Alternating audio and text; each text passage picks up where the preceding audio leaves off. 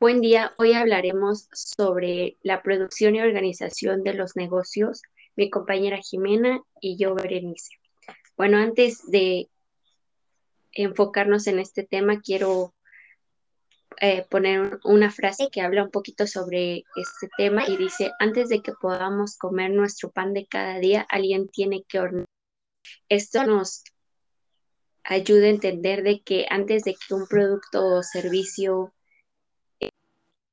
del consumidor, antes que eso hay una producción de un, de un negocio. De la misma manera, la capacidad de la economía para construir automóviles, generar electricidad, desarrollar programas de computación, producir una multitud de bienes y servicios que se incluyen en nuestro Producto Interno Bruto dependen de nuestra capacidad productiva. Mi compañera Jimena les hablará un poco más sobre esto. Nuestra meta es comprender la forma en que las fuerzas del mercado determinan la oferta de bienes y servicios. A lo largo de los conceptos esenciales de la producción, el coste y la oferta se mostrará cómo se relacionarán con cada uno de otros.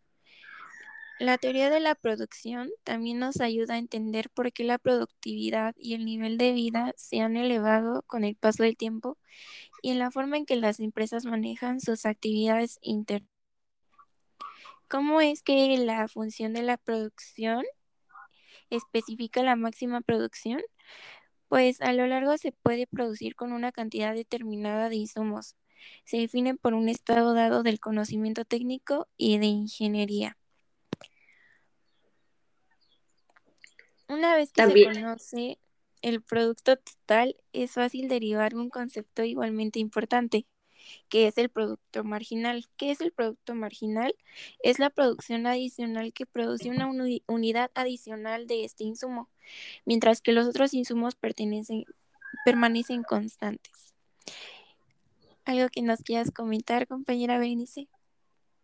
Sí, hay algo que, que tenemos que tomar también mucho en cuenta y que hay que incluir es que porque los estándares de vida en diferentes países son más elevados. Por ejemplo, el de Estados Unidos es más elevado al de África y es porque los, las respuestas para dar un nivel y una eficiencia con la que funciona la máquina de producción dentro de este país son bajas y las ofertas y las demandas en los países en desarrollo a comparación de los países desarrollados son altos. Entonces hay que tomar mucho en cuenta también en qué producto se va a vender, en qué producto nos vamos a basar y en qué país se va a vender, porque no es lo mismo un producto que se vende en Estados Unidos a un producto que se vende en África.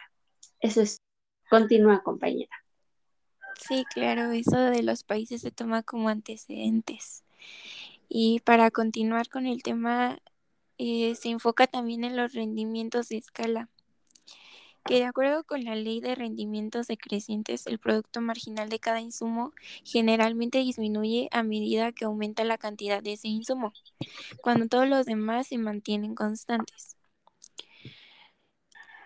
Estos rendimientos se refieren al impacto de aumento equilibrado de todos los insumos en la producción. Ah, cuando los insumos se duplican, se tienen menos del doble, de la cantidad de producción y la situación se vuelve una en la que los ingresos decrecientes vuelven a la escala.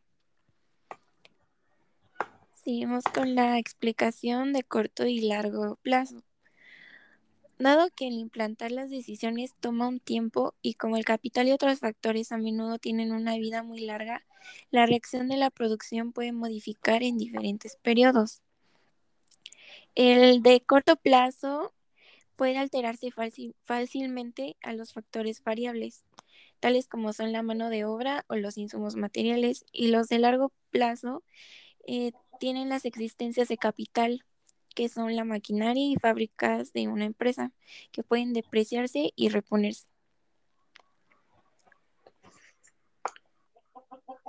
¿Nos comentarías del cambio tecnológico, compañera Berenice? Claro, bueno, el cambio tecnológico es el que se presenta en técnicas que subyacen a la producción, como sucede cuando se inventa un producto o un proceso nuevo de producción o cuando se mejora su producto o el proceso antiguo. En tales situaciones, la misma producción se obtiene con menos insumos o bien se produce más con los mismos insumos. El cambio tecnológico desplaza las funciones de producción hacia arriba. Esto nos habla un poquito sobre cómo las nuevas tecnologías están afectando tanto a nuevas empresas como a viejas empresas. Y yo creo que estas viejas empresas son las que están alterando más sus procesos, ya que tienen que cambiar los procesos que se tenía, ya que las máquinas de antes no son las mismas de las de ahora, ¿verdad? Entonces, pues están, están cambiando constantemente y esto causa que muchas empresas se vayan a la quiebra. Entonces, también hay que tomar en cuenta que la tecnología es un cambio que está favoreciendo a muchas empresas, pero también está las empresas. Como tú comentabas, tanto a largo plazo como a corto plazo. Exactamente. Ya como conclusión, la economía moderna y las sociedades anónimas producen la mayoría de los bienes y servicios. Entonces, esto hace que la economía de producción en serie se obliga a producir grandes volúmenes. La tecnología de la producción exige mucho más capital en el que estaría dispuesta a arriesgar a una sola persona. Y la producción eficiente exige la gestión y la coordinación cuidadosas de las tareas por parte de una entidad dirigida centralmente. También cabe destacar que como conclusión final, a las organizaciones de las empresas son diferentes tanto de los negocios como empresas grandes, pequeñas o las empresas son, son eh, organizaciones especializadas que se dedican a gestionar el proceso de producción, ¿no?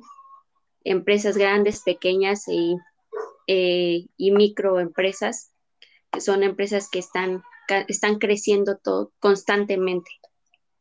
Exactamente, y necesitan de una buena producción y organización. Eso sería todo por nuestra parte. Hasta luego. Muchas gracias.